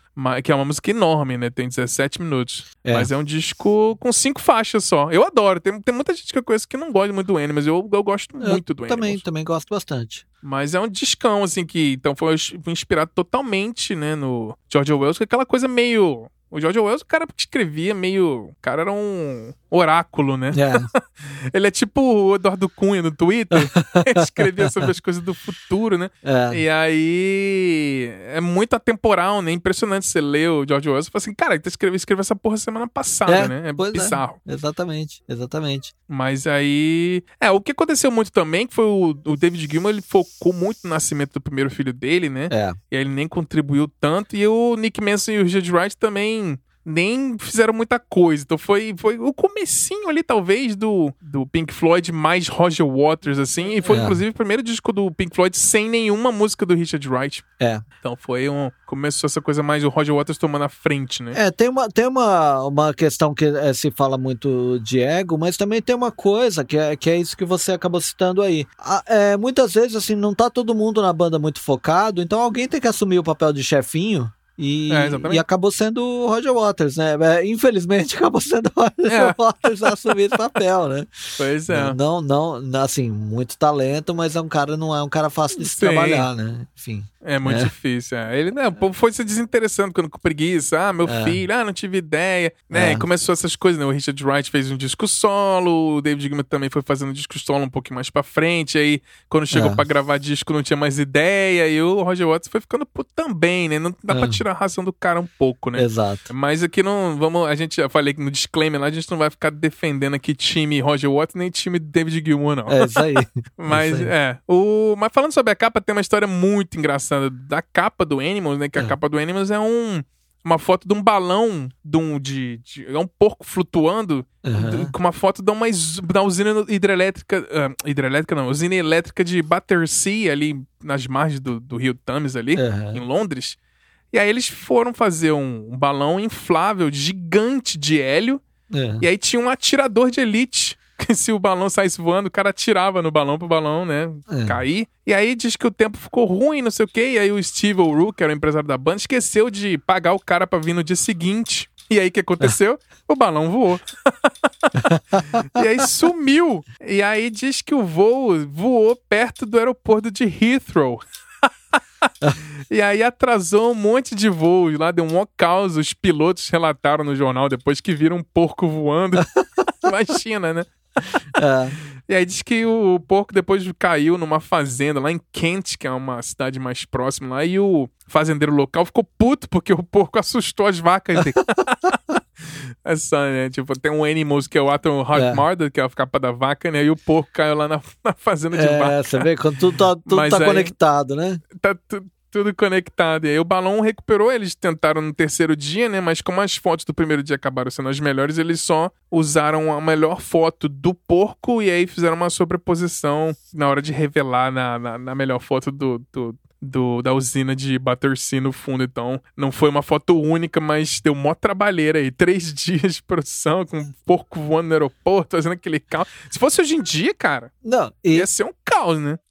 Ia ter avião caça para bater o negócio e tudo. Exatamente. Agora você vê como o. Eu esqueci o nome dele, o, é, é, Torgensen, como que é o primeiro nome dele? É, o Storm Torgensen. Storm é, Torgensen Storm. era um cara assim, era um cara, era o Joselito, né, dos, do, dos caras, né? Totalmente. Ele, ele tinha uma outra ideia para essa, pra essa capa, que era colocar uma criança abrindo a porta do quarto dos pais, encontrando os pais é, copulando como animais, né? Aí mais uma vez os caras falam, não, meu, Você, calma. Peraí. É, ó, Melhor não. É. Sem tempo, irmão. E aquela, e aquela foto, nem aquela ideia do porco voando. É, melhor, é, talvez. É, é exatamente. Bom, é, maravilhoso. Isso aí. Mas aí, depois ele. Vamos seguindo aqui na, na, na, carreira. Depois do Animals, eles lançaram outro descasso, né? Que muita gente até. Muita gente acha que, que é o melhor disco do Pink Floyd, assim, racionalmente, né? É o, uhum. em 79 ele lançou o The Wall. A gente comentou uhum. aqui o The Wall, né? Que é brasileiro tentando explicar The Wall pro Roger Waters. É.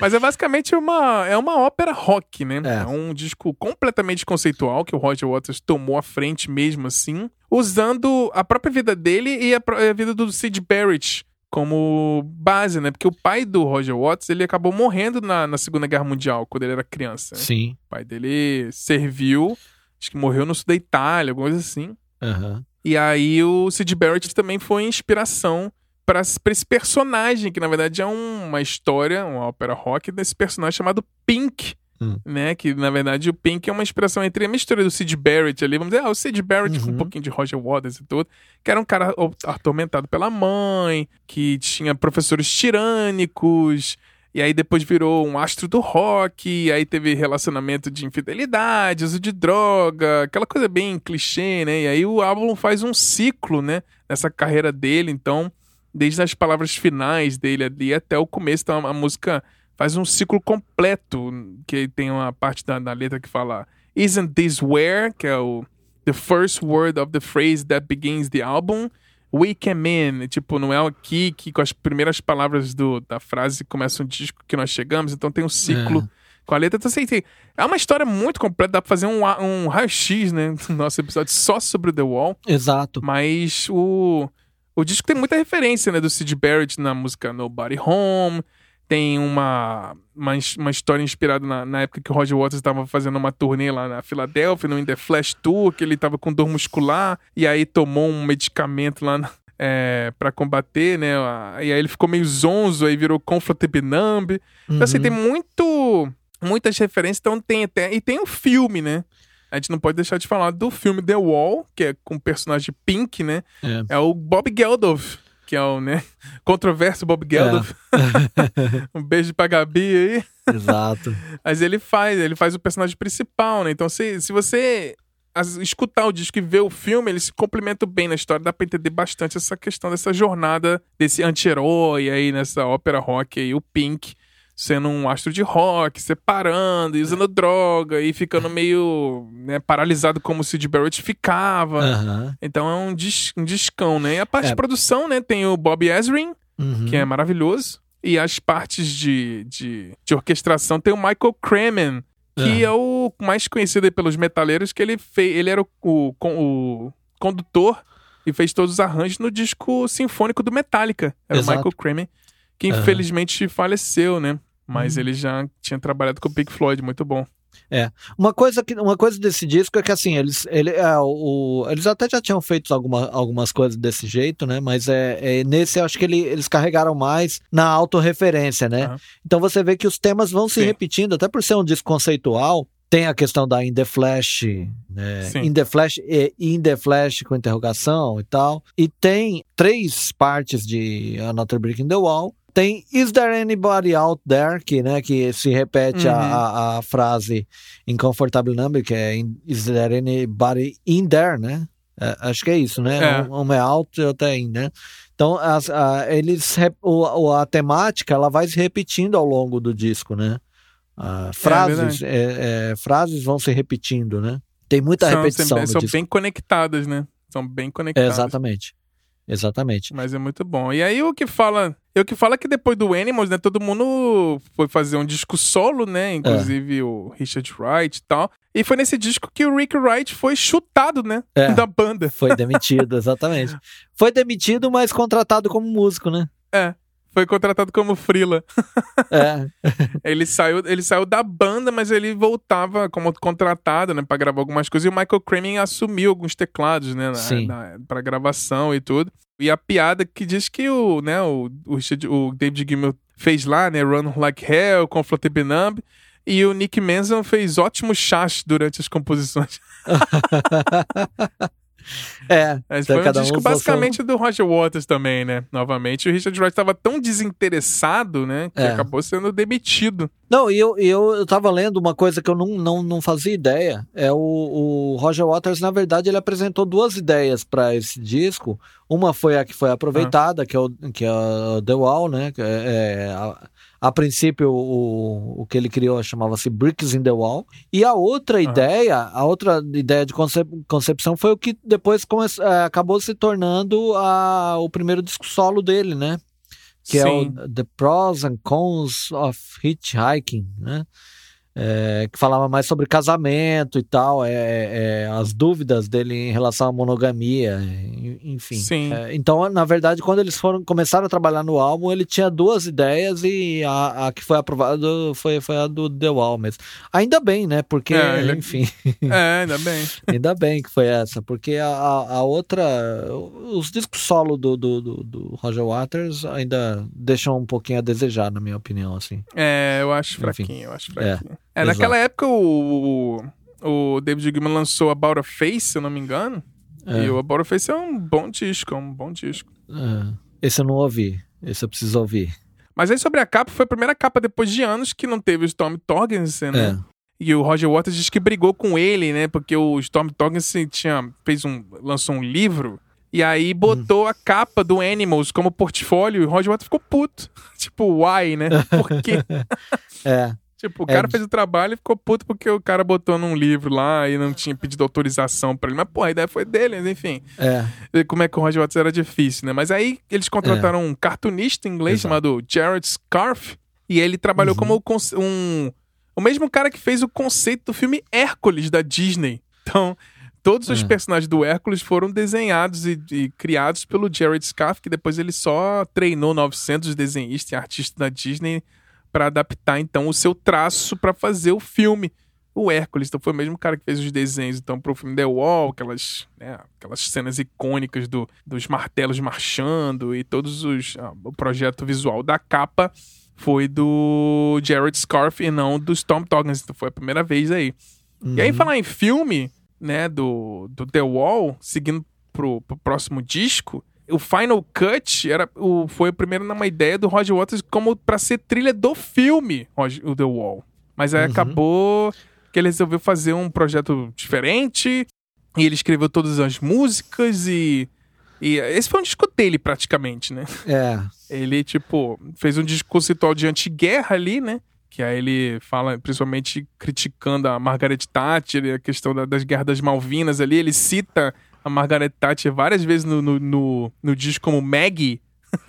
Você citar o disco que ele fala Maggie é a Margaret Thatcher. Ah, e sim. aí teve o Michael Kramer de novo, né? Que já tinha trabalhado com eles no The Wall. Que aí assim, né, produziu e fez os arranjos de orquestra e tudo. E ele também substituiu totalmente o Richard Wright, né? Que já tinha sido demitido. Uhum. Ele, nesse ele não participou at all. Não, ele não participou. Mas é isso, é um disco. É, é complicado, tem, que, tem gente que não gosta, né? Mas esse disco tem uma coisa que me incomoda um pouco, né? E você uhum. vê a capa de, no fundo, tá assim. É um disco do Roger Waters tocado pelo Pink Floyd. É, então já começou Aí você a já ser, começa é, a ver é, o ego, né? É, exatamente. É, o ego total ali, né? É. Porque diz que eles, o Roger Waters e o David Gilmour brinca, brigaram feio durante, né? Hum. As gravações por conta de um videogame. Olha aí, eles estavam jogando, é. eles estavam jogando Donkey Kong e aí os dois começaram a tretar por causa do videogame. Foi tipo o ápice, né? Deu o, o... É, aquela tipo, coisa. Tipo, ah, né? Não, agora chega, né? É, já tava, acho que já devia estar tá no limite mesmo, né? A gota d'água foi o Donkey Kong. Exatamente. É. E aí eles nem se viam, nem se encontravam. Cada um gravava, tinha que gravar separado. E o Michael Kramer ficava como, tipo, intermediário nisso. E aí diz que o, ele ficava escrevendo umas coisas assim no caderninho, tipo, pra tentar se concentrar, né? E aí o Roger Waters queria saber o que, que ele tava anotando. Então o Roger Waters tava meio pirado nessa época. Ele tava, tipo, é. brigando com todo mundo, né? Uhum. É muito difícil, né? E aí depois de meses, né?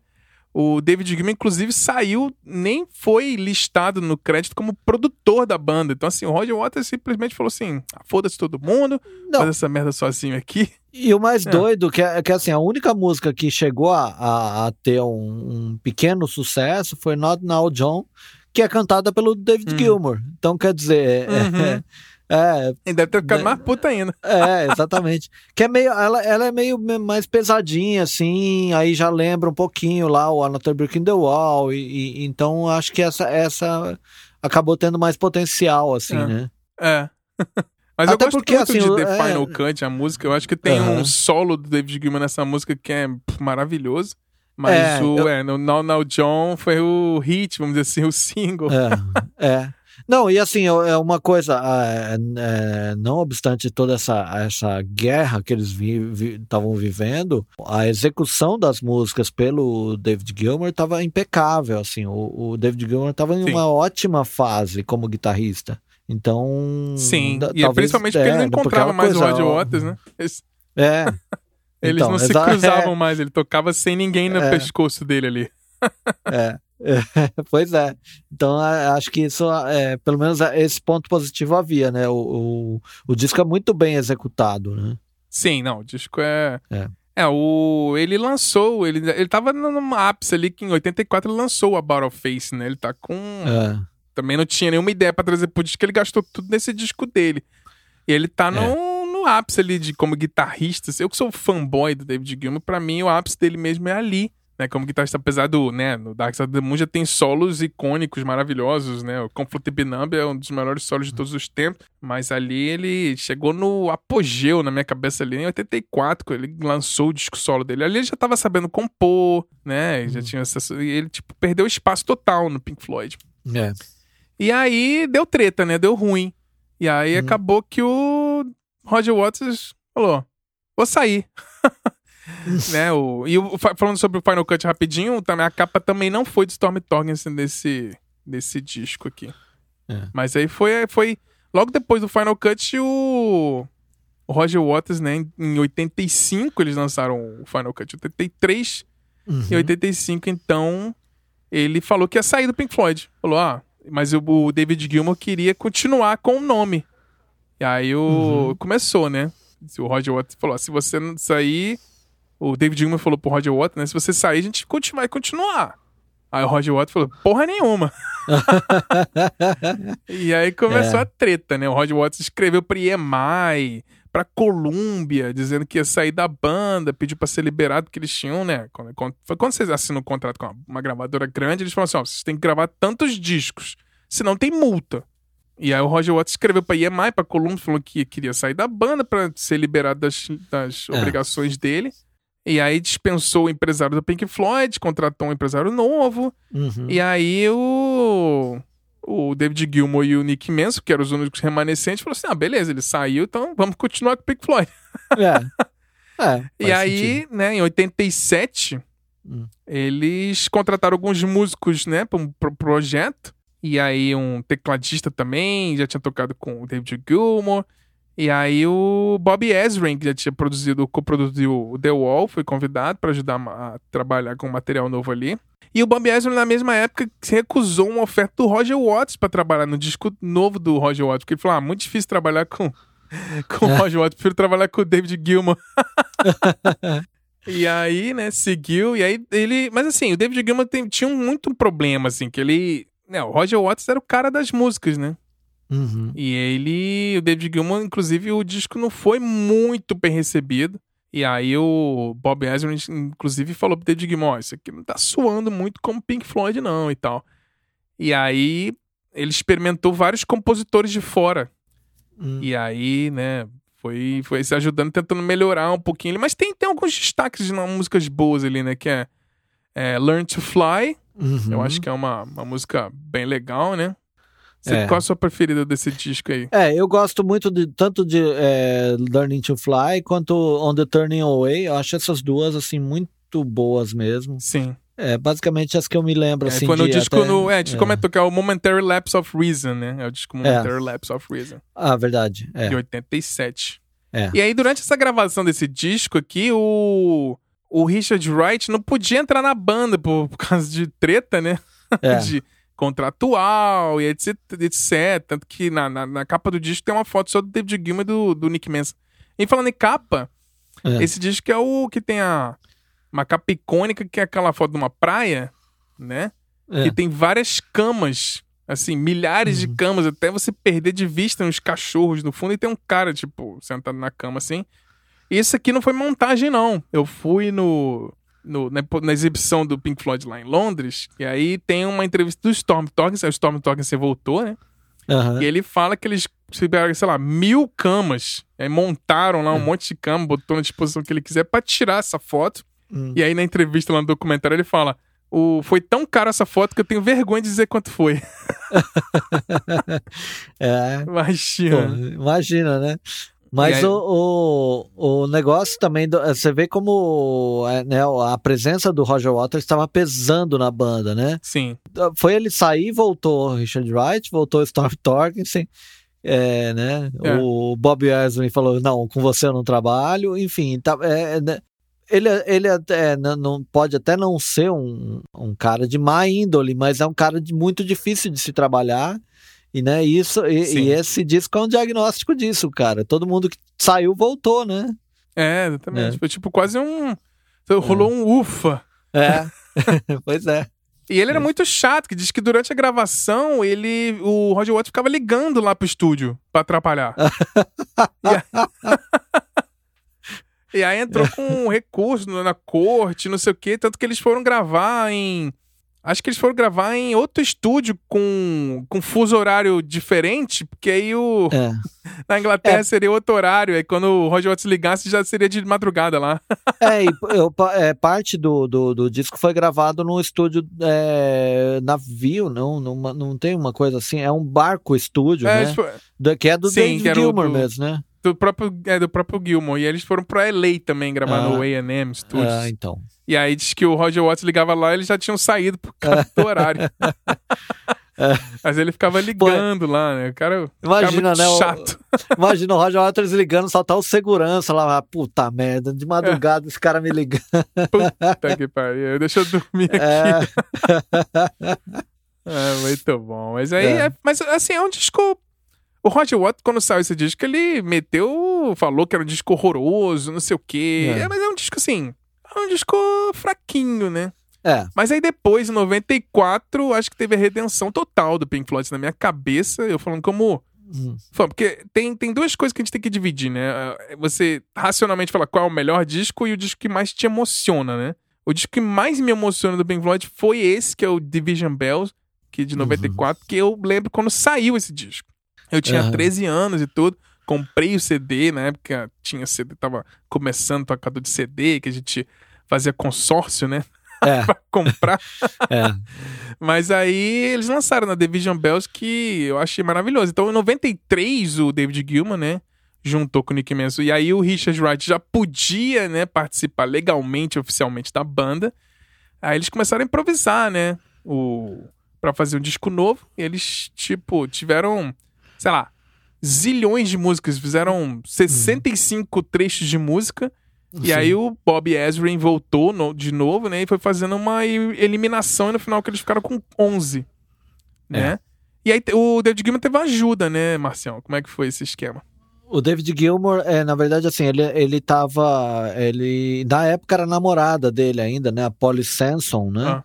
É, e era uma pessoa que estava tá, sempre ao lado dele. Ele estava passando por uma. Até uma. Um, um, ele tinha um problema de, é, com drogas, ele estava se desintoxicando. Uhum. E a, a Polly Sanson era uma pessoa que estava o tempo todo ao lado dele, né? Exatamente. E até foi você que me falou isso, né? Que ele é, é, é começou. Acho que o Bob Ezrin ficou incomodado com a presença dela, né? Foi ele? É.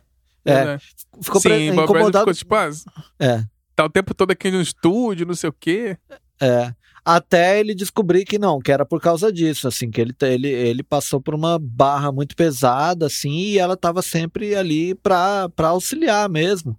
E ela acabou uhum. es é, é, escrevendo muita coisa junto com o David Gilmour, né? Escrevendo letras. Sim. Né? Que era o grande fraco dele, né? A letra. E aí ela.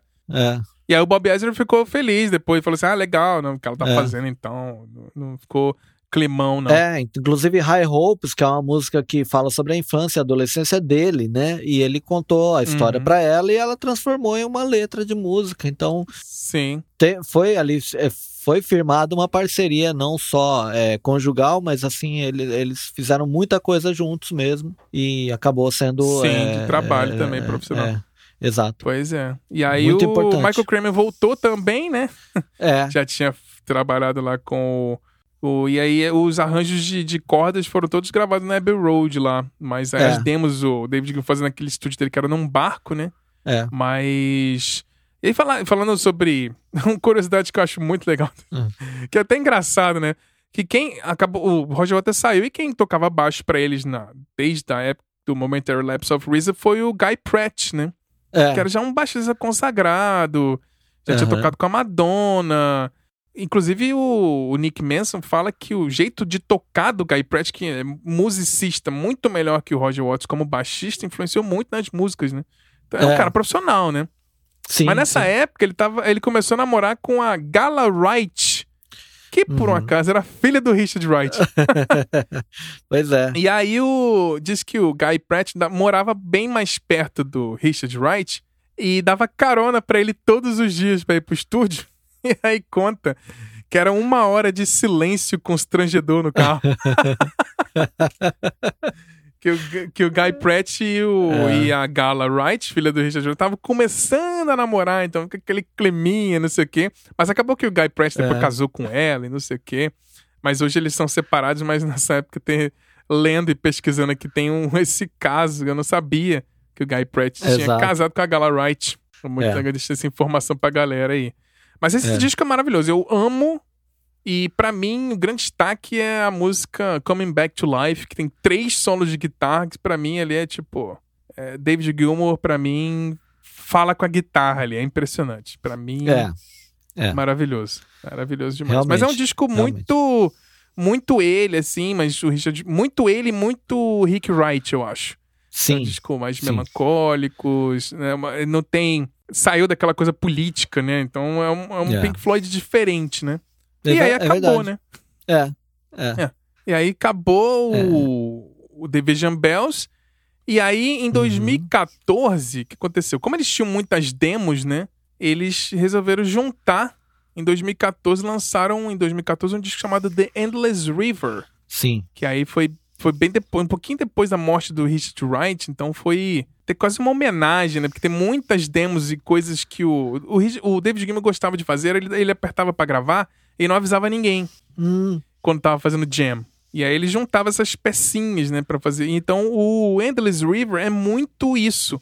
São é. demos do Richard Wright algumas ideias soltas. Inclusive tem uma música só cantada. O resto são todas músicas, né, instrumentais. Então, só para citar aqui rapidinho, então, que eles lançaram em 2014 o Endless River, que tem até uma, uma capa bem legal, que foi inclusive idealizado por um indiano, um, um uhum. egípcio, um jovem egípcio chamado Ahmed Eldin. E aí uhum. o Storm Torrance depois contratou uma empresa para fazer a ilustração final. E aí uma informação rapidinha, foi o disco com maior pré-venda da história da Amazon UK.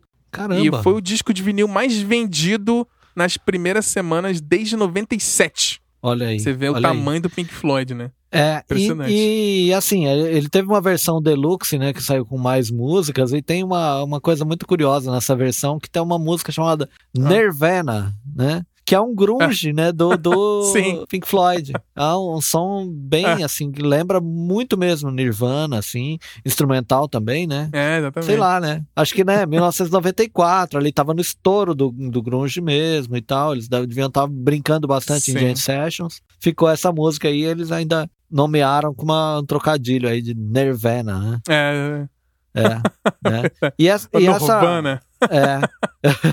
É, e essa é, música que, que tem letra é também é um trabalho do Gilmore com a Polly Sanson, né? Que é Louder Than Words, uh -huh. né? E, e, enfim, essa Sim. é a única com, né, com letra mesmo. É, é fecha o disco, tipo, todas as é. músicas quase instrumental e aí fecha o disco com Louder Than Words. Que aí é. tem a, a o, o Gilmore com o Gilmore com o com a Polly Samson.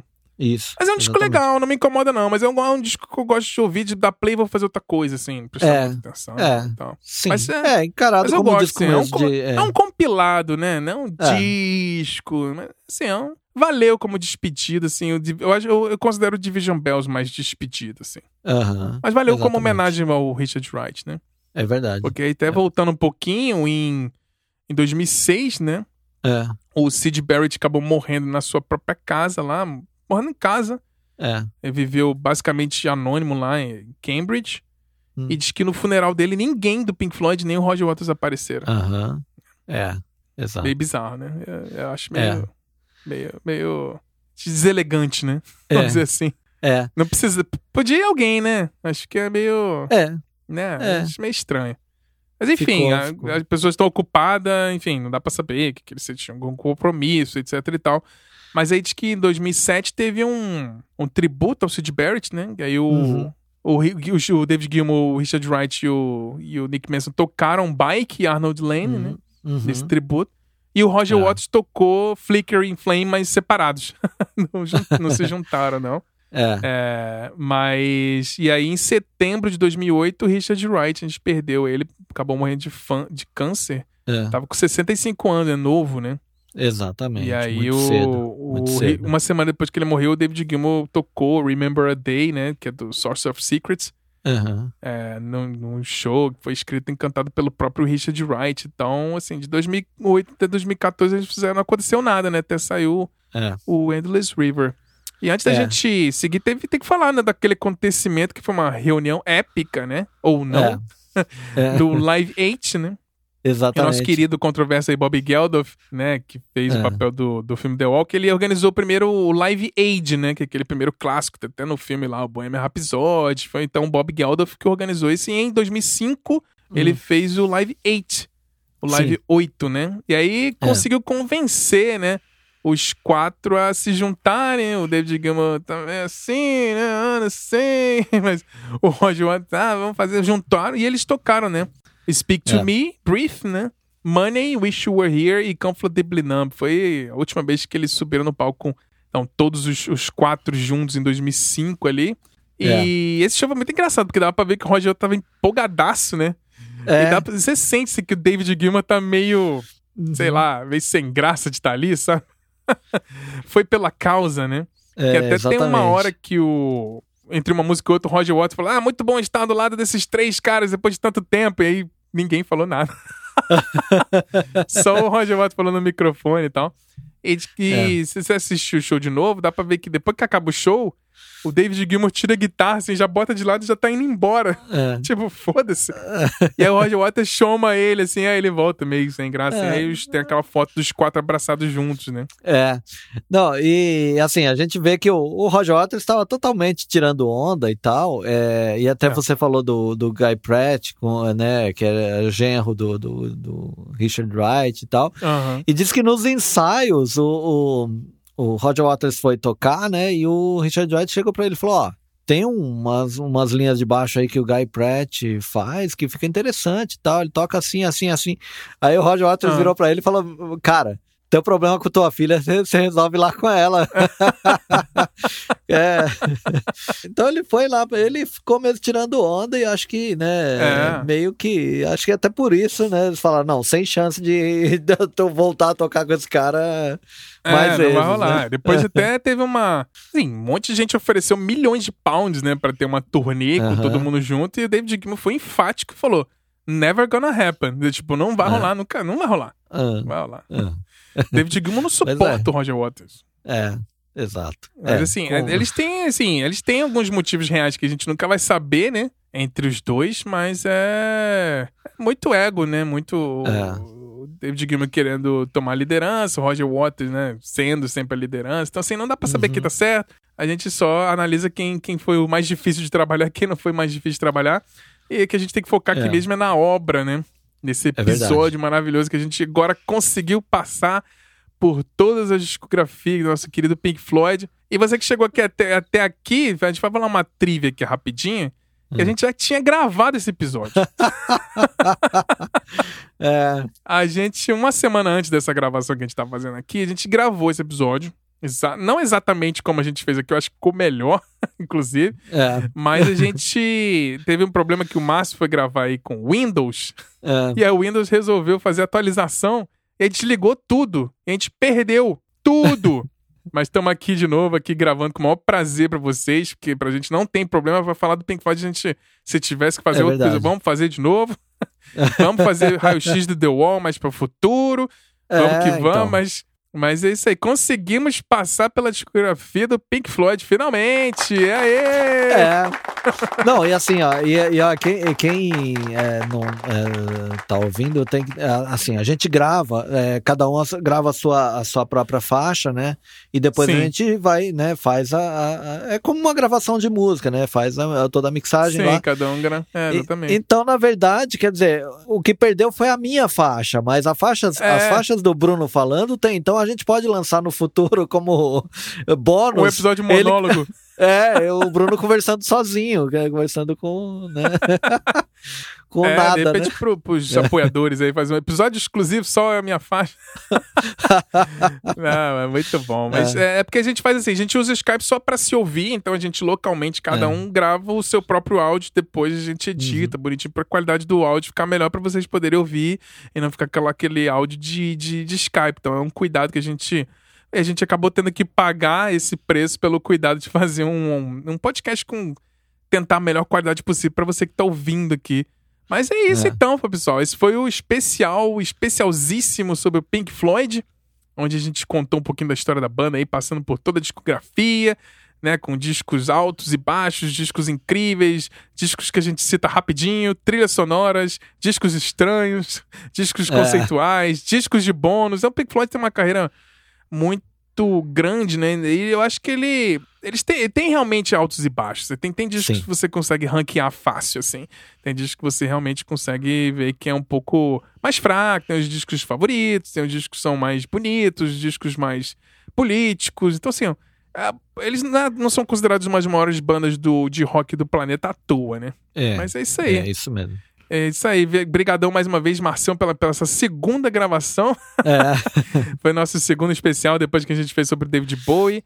Queria agradecer demais você pela participação mais uma vez aqui, todo o seu conhecimento aqui. Quer deixar algum recadinho final pra galera aí? Não, é isso, gente. É, valeu, é, né? Foi muito bom fazer esse, esse especial mais uma vez, assim, é, é, falar sobre uma banda que a gente gosta é sempre bom e sempre é, aprender, né? É, eu li é. bastante também, é a mesma coisa. Só não consegui fazer um curso como eu fiz com o Bowie, mas, mas mesmo assim aprendi bastante fazendo esse episódio, ouvindo e, Sim. e, e lendo. Então é, é isso, tá cara. uns quatro meses se preparando para isso, né? É, é, é, então, então, pô, obrigado mais uma vez aí, vamos, né, vamos espalhar essa, essa, essa palavra aí do Pink Floyd, porque é muito, muito legal é, muito mesmo. Bom.